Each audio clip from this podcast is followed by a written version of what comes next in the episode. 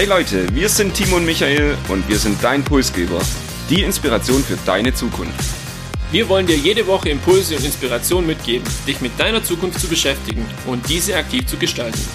Und jetzt viel Spaß mit der nächsten Episode deines Pulsgebers.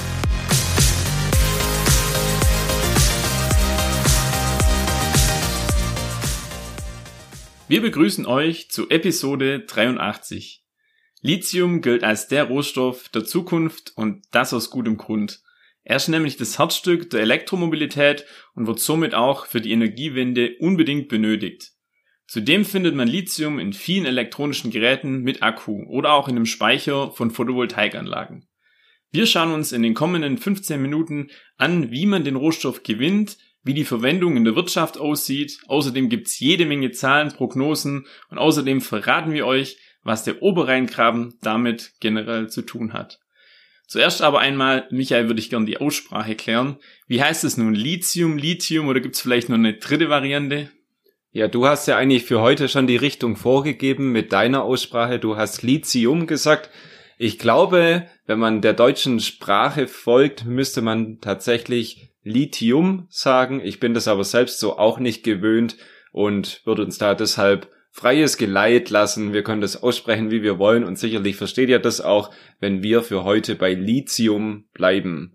Ihr hört es ansonsten vielleicht auch, wir sind beide bisschen angeschlagen, was die Stimme angeht. Wir hoffen, dass sich das nicht zu negativ heute auf die Tonqualität auswirkt und starten nichtsdestotrotz jetzt in das Thema Lithium, das weiße Gold der Zukunft und eigentlich reden wir hier im Podcast ja nicht über Rohstoffe, nicht über Kupfer oder Kobalt, ist eigentlich ziemlich langweilig. Warum ist Lithium da vielleicht ein Tick spannender? Im ersten Moment könnte tatsächlich der Gedanke aufkommen, dass äh, wir heute das Thema verfehlt haben. Allerdings ist es definitiv nicht so. Ich habe es eingangs erwähnt.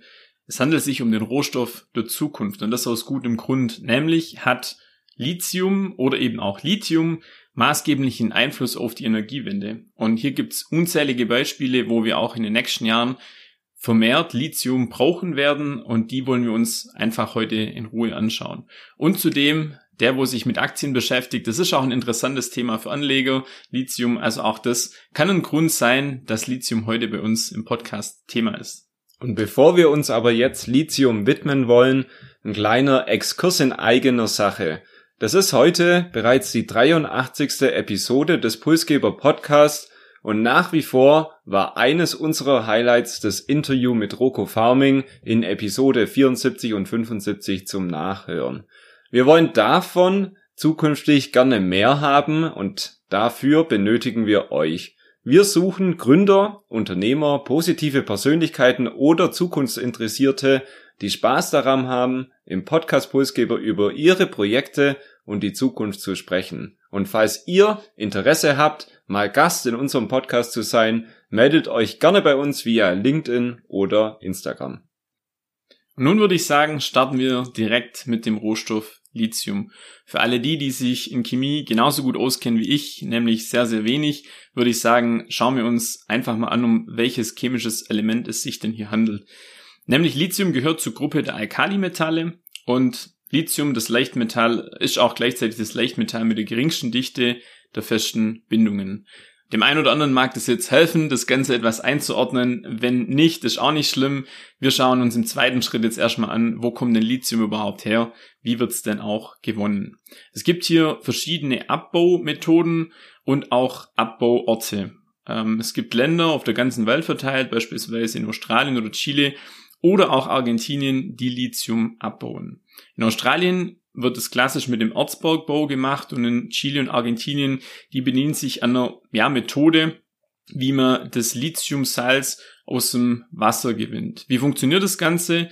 Es wird lithiumhaltiges Salzwasser aus unterirdischen Seen an die Oberfläche gebracht und auch in großen Seen dann gesammelt und dort zur Verdunstung gebracht. Und diese Salzlösung, die dann übrig bleibt, die wird in mehreren Stufen zu Lithium verarbeitet. Also es sind zwei unterschiedliche Methoden.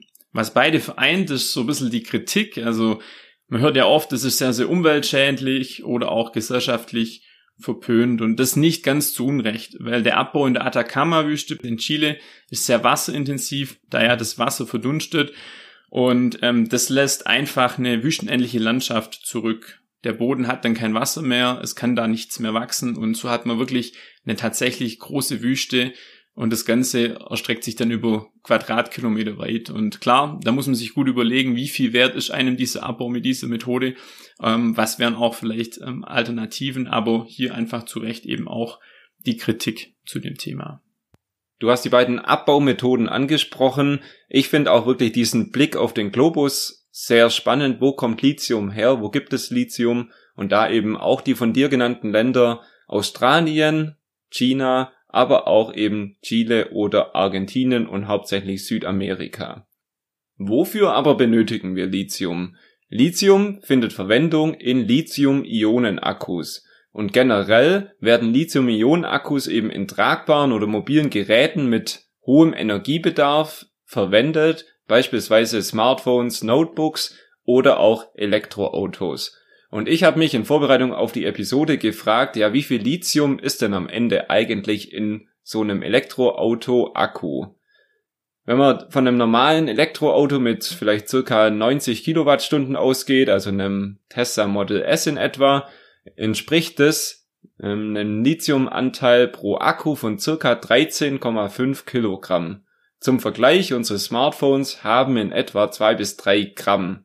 Also Smartphone zwei bis drei Gramm, der Akku im Elektroauto circa 13,5 Kilogramm. Was kostet also das Lithium reiner Materialwert in so einem Elektroauto am Ende mit der Annahme, dass der Lithiumpreis aktuell bei circa 17.000 US-Dollar liegt je Tonne, sind wir bei etwa über 200 Euro reiner Materialwert für das Lithium in so einem Elektroauto. Und allein darin sieht man ja auch, was für einen Wert so ein Rohstoff wie Lithium eben haben kann und wie wichtig das auch für die Zukunft ist. Mich würde jetzt auch an der Stelle interessieren, wie so die Preisentwicklung war. Auch da haben wir einen Chart äh, dabei.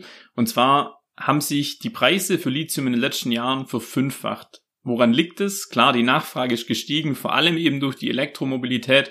Und wenn man jetzt sieht, wie viel ja, Kilogramm Lithium benötigt wird für einen Akku in so einem Elektroauto, dann ist das schon eine ganze Menge.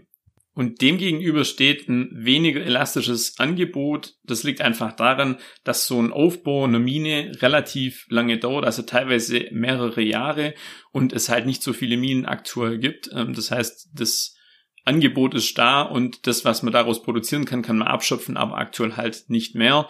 Und wenn der Bedarf weiter steigt, dann wird sich vermutlich auch der Preis in den nächsten Jahren weiter nach oben entwickeln.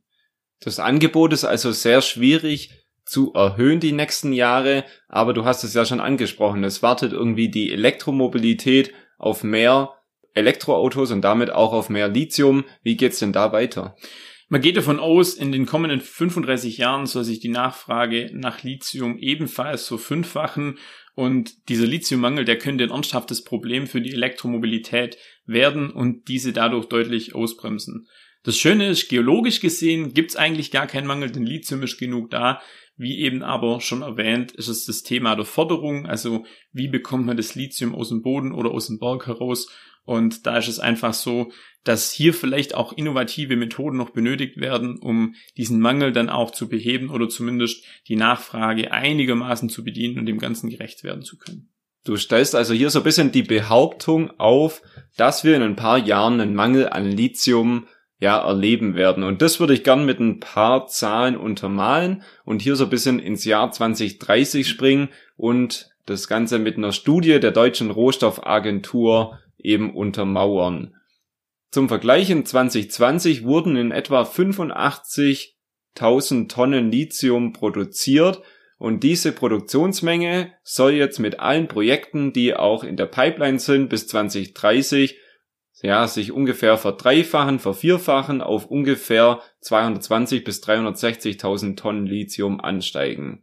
Auf der anderen Seite gibt's verschiedene Szenarien, wie die Nachfrage nach Lithium im Jahr 2030 aussieht und diese Szenarien reichen von 320.000 Tonnen bis 560.000 Tonnen. Wir sehen also ein deutliches Gap oder eine große Lücke zwischen den ja optimistischen Szenarien und eben der zu erwarteten Lithiummenge, die produziert werden kann. Also eine relativ düstere Prognose für das Jahr 2030 und wir halten fest, Lithium wird ein sehr knappes Gut werden. Hinzu kommt aus deutscher Sicht, dass es globale Abhängigkeiten bei dem Thema Lithium gibt. Australien und Chile produzieren hier etwa 75 Prozent des weltweiten Lithium und in Europa oder auch in Deutschland gibt es derzeit keine eigene Lithiumförderung. Das heißt, wir sind auch beim Thema Elektromobilität, wenn wir unsere großen Automobilhersteller anschauen, tatsächlich sehr, sehr abhängig von anderen Ländern und anderen Unternehmen. Es gibt, und das ist das Schöne, wie ich finde, Explorationsprojekte in Deutschland und auch Europa, die aktuell in der Planung sind, beziehungsweise in der Vorstufe zur Planung. Und eins davon nennt sich Vulkan Energy. Und bevor wir uns das Unternehmen aber genauer anschauen, finde ich, dass es das Thema schon wert ist, auch nochmal hervorzuheben. Die Aktualität zeigt ja, dass eine Rohstoffabhängigkeit eher kritisch zu bewerten ist und umso spannender ist es da jetzt eben einen Blick auf die Projekte und Chancen in Europa und in Deutschland zu werfen und hier eben auf eines der größten deutschen Lithium-Projekte zu blicken. Das Ganze soll oder könnte am Oberrheingraben stattfinden. Dort findet nämlich auch die Planung statt und würde bedeuten für uns, dass wir als Land, als Deutschland und vielleicht auch als Europa unabhängiger werden bei dem Thema Rohstoffe und auch vor allem beim Lithium. Der Oberrheingraben ist 40 Kilometer tief und laut ersten Prognosen könnten dort bis zu 40.000 Tonnen Lithium pro Jahr gewonnen werden. Das würde ungefähr reichen für eine Million Autos. Das Besondere dabei ist, dass Vulkan Energy mit einem geothermischen Verfahren Lithium aus circa 200 Grad heißem Thermalwasser, welches aus 4 Kilometer Tiefe gefördert wird, herausfiltern möchte. Das bedeutet, es wäre ein klimaneutrales Verfahren ohne die Zuführung von Energie und das Wasser, das gefördert wird, soll anschließend wieder zurück ähm, nach unten gepumpt werden. Also ein sehr vielversprechendes Projekt, das dazu auch noch umweltfreundlicher ist als die heutigen Abbaumethoden für Lithium und wir werden das sicherlich auch weiter verfolgen. Oberrheingraben ist ja auch nicht so weit von uns entfernt. Ich würde das Ganze nochmal versuchen zusammenzufassen und bisschen abzurunden. Wir haben gelernt, Lithium ist ganz und gar kein langweiliger Rohstoff wie vielleicht viele andere Rohstoffe und im Gegenteil, es ist das Herzstück der Mobilitätswende, wenngleich die Prognose für das Jahr 2030 eher düster aussieht und Lithium tatsächlich ein sehr knappes Gut werden könnte. Wir haben uns den Abbau angeschaut, der ist durchaus ökologisch und gesellschaftlich ja sehr schwierig und auch nicht wirklich in einem positiven Licht gesehen. Dennoch gibt es auch in Deutschland und Europa inzwischen viele ja, Projekte, die sich eben im Aufbau befinden, um Lithium zukünftig nicht mehr nur in Südamerika, Australien oder China herzustellen, sondern eben auch hier in Deutschland, in Europa. Und ein spannendes Projekt von Vulkan Energy am Oberrheingraben haben wir uns im Detail angeschaut und genauer angeschaut.